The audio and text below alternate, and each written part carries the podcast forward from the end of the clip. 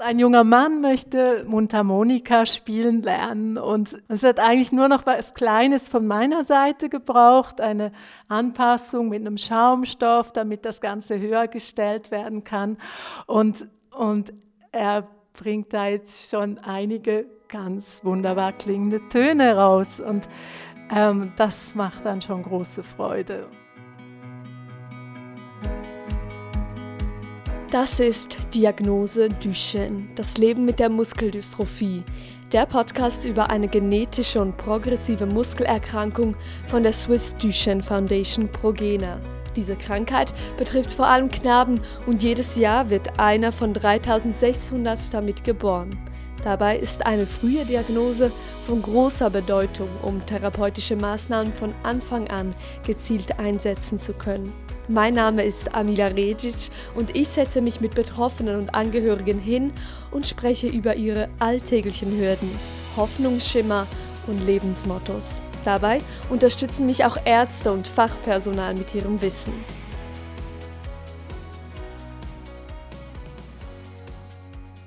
Die beiden Begriffe Ergo und Physiotherapie sind kaum aus einem Leben mit Duchenne wegzudenken. Was man dort aber genau macht und um was es dort geht, schauen wir uns in dieser Episode an. Ich wollte zunächst von der Ergotherapeutin Ute Goebbels wissen, was man unter Ergotherapie versteht. Sie macht schon seit 20 Jahren Ergotherapie und seit fünfeinhalb Jahren arbeitet sie in der Mathilde Escher Stiftung mit Duchenne Jungs. Ja, das ist tatsächlich nicht so ganz einfach, weil die Ergotherapie ein breites Feld abdeckt. Grundsätzlich unterstützen und begleiten wir Menschen jeden Alters, die in ihrer Handlungsfähigkeit beeinträchtigt oder von Einschränkungen bedroht sind. An sich stellt die Ergotherapie das Handeln des Menschen in, in den Mittelpunkt. Ähm, dies in den Bereichen Selbstversorgung, wie zum Beispiel die Körperpflege, Mobilität und Regelung persönlicher Angelegenheiten oder Produktivität, wie zum Beispiel Arbeit, Schule, Ausbildung oder Haushalt. Und auf jeden Fall auch die Freizeit, also Hobbys, das soziale Leben und Erholung. Das heißt, kann man das so sagen, dass es eine Art wie so Lifestyle und äh, Tipps sind, also um den ganzen Lebensbereich vom Morgen bis zum Abend, wie man isst, wie man sich bewegt, wie man selbstständig ist. Also es ist nicht, nicht so streng beschränkt auf etwas. Ja, genau. Also tatsächlich ist das so. Also oft, wenn ich jemanden neu kennenlerne, neu in der Ergotherapie habe und schon ein bisschen kenne, Beziehungsaufbau stattgefunden hat, dann ist es tatsächlich so, dass ich den Tagesablauf mit der betreffenden Person durchgehe. Was ist am Morgen? Was ist dort? Wie ist das beim Aufstehen? Wie geht das mit dem Essen, ähm, Trinken? Dann, was ist mit der Schule oder, oder mit der Arbeit? Bis hin halt zum Abend, wo es dann darum geht, ja, wie, wie komme ich wieder ins Bett. Wo bist du so dabei? Also wie kann man sich das ganz konkret vorstellen? Wo hilfst du jetzt da genau? Was, was gibst du da für Tipps? Das Essen ist ein großes Thema. Also wie kann ich, wie kann der Betreffende selbstständig essen? Das verändert sich im Laufe der Zeit halt, dass das nicht mehr so einfach geht. Und da gehe ich auf die Wohngruppe, melde mich zum Mittagessen an oder zum Abendessen und ähm, gucke, naja, müssen wir die Arme irgendwie höher positionieren oder reicht es, wenn der Teller höher gestellt ist oder reicht es, wenn der Tisch höher gestellt wird?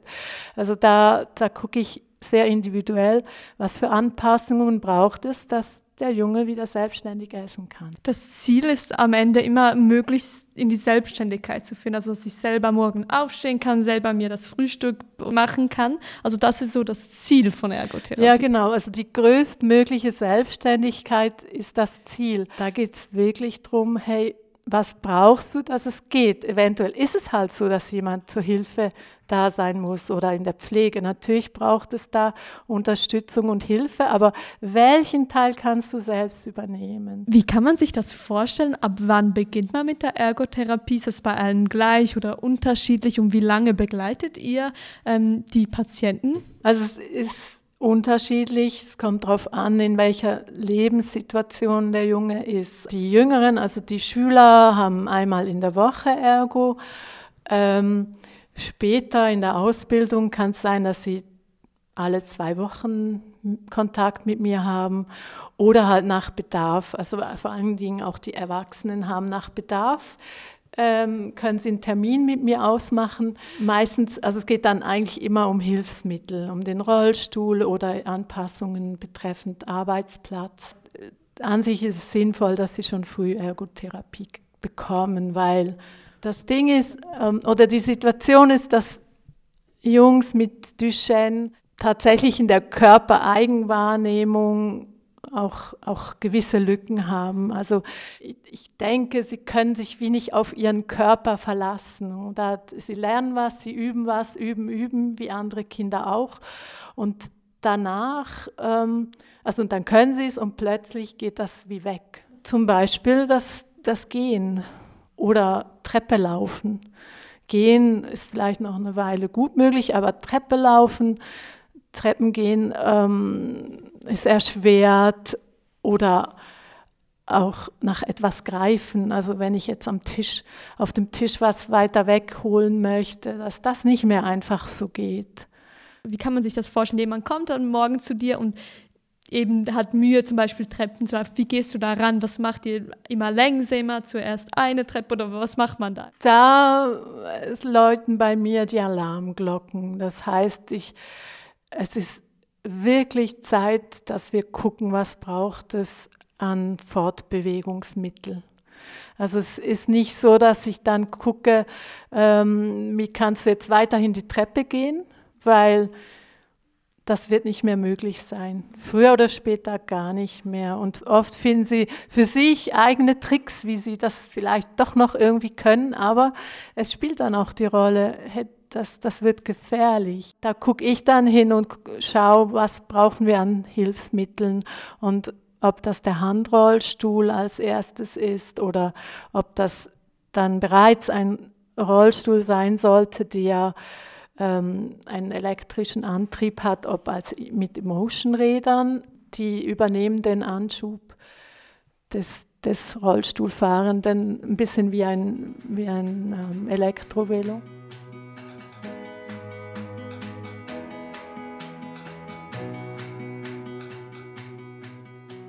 Wenn man als nächstes so das Thema Rollstuhl anschaut, sieht man, man hat immer das Gefühl, es gibt einen Rollstuhl, aber nur schon als ich hierher gekommen bin, habe ich ganz viele verschiedene gesehen.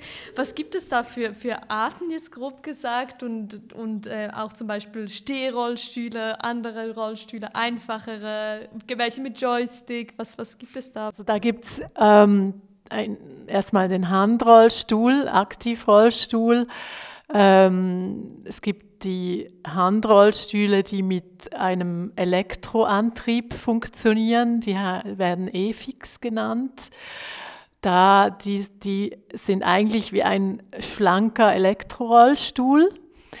Oder dazwischen gibt es den Emotion und das ist ein Handrollstuhl, bei dem die Räder in den, in den Radnaben ist der Elektroantrieb montiert also eingelassen und dort wird der Anschub des Rollstuhlfahrenden unterstützt. Und dann gibt es den Elektrorollstuhl, ähm, wo dann ganz viele wichtige Funktionen mit dabei sein können und sollen. Also da gibt es halt verschiedene Ausführungen, aber für Jungs mit Duchenne ist wichtig, dass da eine Rückenlehnenverstellbarkeit dabei ist, dass die Bein, Beinstützenverstellbarkeit dabei ist, dass der Sitzhöhenlift drin ist ähm, und die Sitzkantelung. Also da kann man eigentlich mit dem ganzen Sitz ähm, nach hinten kippen und ähm, diese Funktionen sind wichtig, damit ähm, entlastende Positionen eingenommen werden können. Und das geht alles so via Joystick oder wie kann man sich das, das vorstellen? Das stimmt, ja, das geht, funktioniert via Rollstuhl-Joystick. Da, da, da sind die Programme drin und dann kann man das einstellen und mit dem Joystick verstellen, das Ganze. Bei der Ergotherapie, wie sieht das genau aus? Habt ihr so ein großes Erfolgserlebnis oder sind das mehr so kleinere Momente, die ihr feiert in dem Sinn? Wie sieht das aus?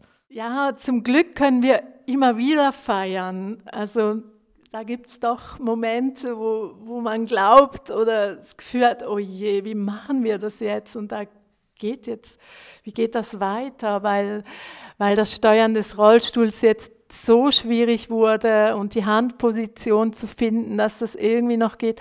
Und dann ähm, da eben doch die Lösung zu finden, oft, also betreffend Rollstuhl, oft zusammen mit dem Reha-Techniker, ähm, wo dann der Rollstuhl wieder geführt werden kann, selbstständig.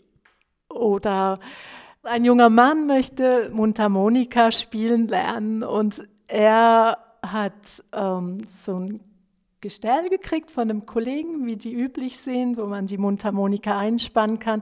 Und es hat eigentlich nur noch was Kleines von meiner Seite gebraucht, eine Anpassung mit einem Schaumstoff, damit das Ganze höher gestellt werden kann. Und, und er bringt da jetzt schon einige ganz wunderbar klingende Töne raus. Und ähm, das macht dann schon große Freude. Und, und da merkt man diese Begeisterung bei den Jungs auch. Wenn du hier ein Fazit ziehen müsstest, würdest du jedem so eine Reise mit der Ergotherapie empfehlen und das nicht einfach nur als so ergänzende Leistung ansehen? Ich finde es eigentlich für alle wichtig, diese Ergänzung, also eben nicht Ergänzung zu haben, sondern die, dass sie Physiotherapie und Ergotherapie haben können, wenn irgend möglich. Damit wir zusammen halt die größtmögliche Selbstständigkeit finden können für den Betreffenden, dass wir die Hilfsmittel finden können, die sinnvoll sind, die Erleichterung bringen, die Lebensqualität bringen.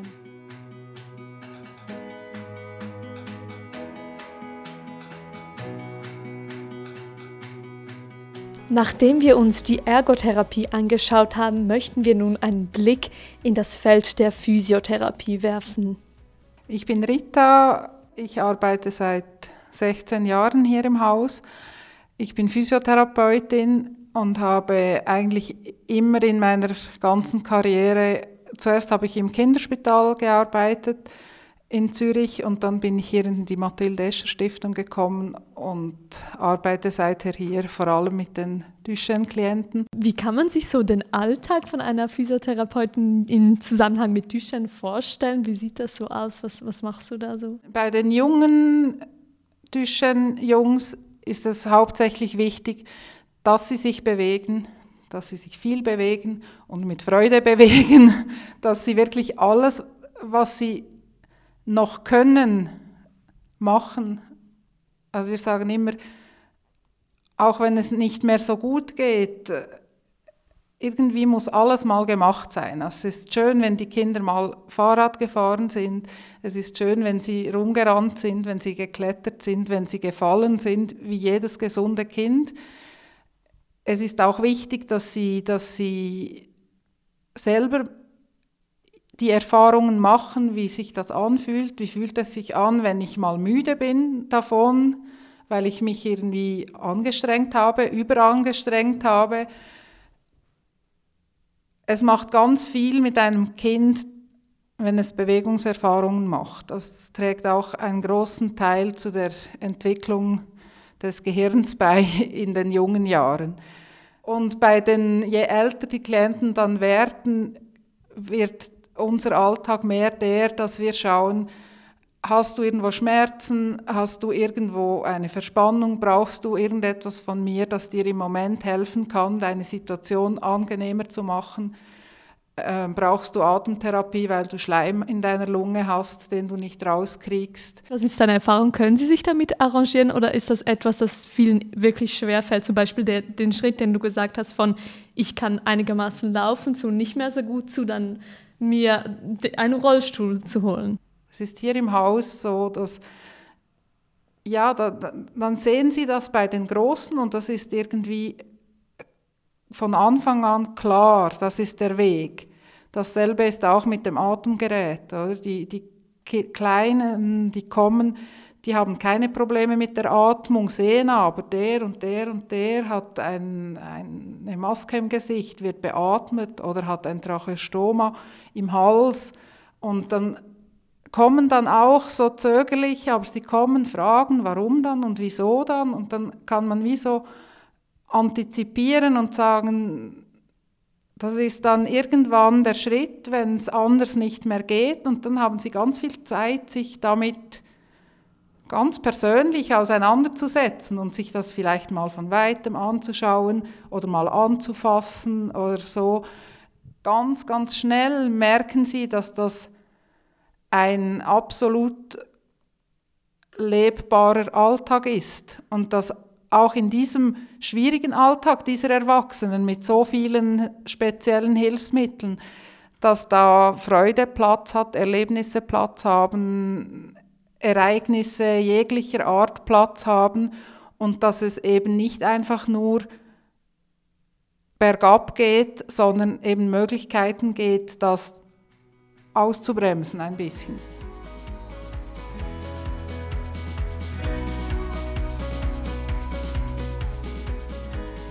Dann gibt es noch zwei Sachen, die, ähm, die wir in diesem Zusammenhang auch besprechen wollen, und zwar der Begriff Orthese. Was versteht man darunter? Wie, in welchem Zweck braucht man das? Eine Orthese ist eine, eine Beinschiene. Man kann sich das vorstellen als ein ganz dünner Plastik, welcher angepasst wird an den Fuß von dem, von dem Klienten.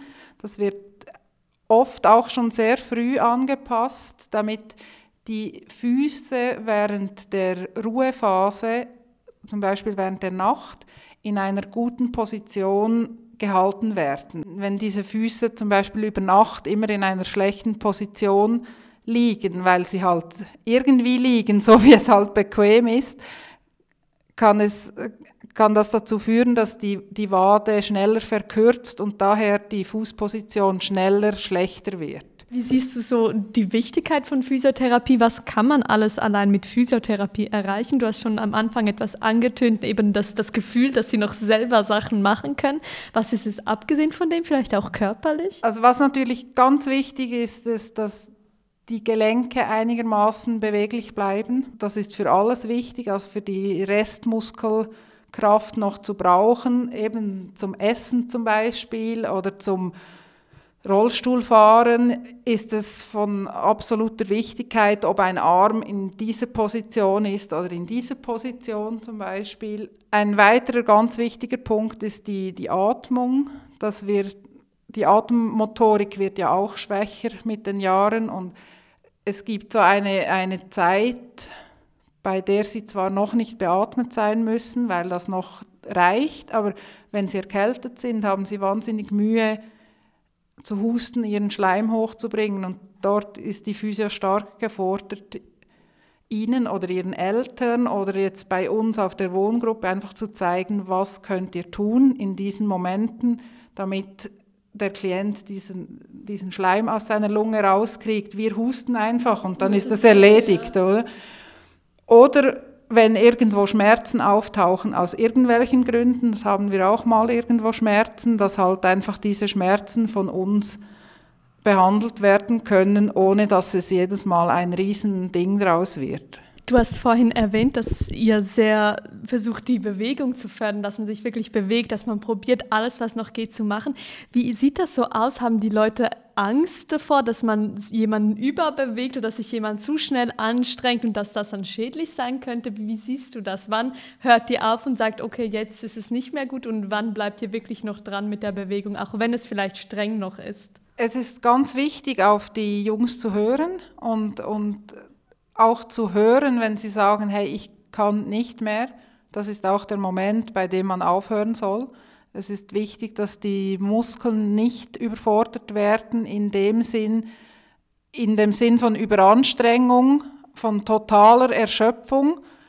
Es ist aber so, dass die Muskeln nicht Schaden nehmen, wenn sie angestrengt werden. Also es gilt da so die, ein gesundes Maß an Belastung aus dem Jungen herauszukitzeln. Ja, das, das gilt es dann halt abzuschätzen aus therapeutischer Sicht. Ist er jetzt wirklich schon müde, weil er zweimal einen Tischtennisball vom Boden aufgehoben hat? Kann sein. in einem gewissen Stadium der Krankheit kann das sehr wohl sein, dass das dann einfach genug ist oder schon fast zu viel. Oder stinkt es ihm einfach, diesen Tischtennisball jetzt zum zehnten Mal vom Boden aufzulesen, weil er wieder runtergefallen ist. Ich finde, es ist ganz wichtig, dass die Jungs auch mal die Wahl haben, es nicht zu tun. Das hilft, die Motivation zu erhöhen, dass sie es ein anderes Mal tun. Wenn du hier bei der Physiotherapie das Fazit ziehen müsstest, die gleiche Frage wie bei Ute, wo siehst du die Wichtigkeit ähm, von deiner Begleitung der Physiotherapie bei einer Reise mit Duschen? Motivation für Bewegung, Motivation für zum Weitergehen, zum, zum Weitermachen. Zu jeder Zeit gibt es wie so wichtige Punkte, die die Physio berücksichtigen kann.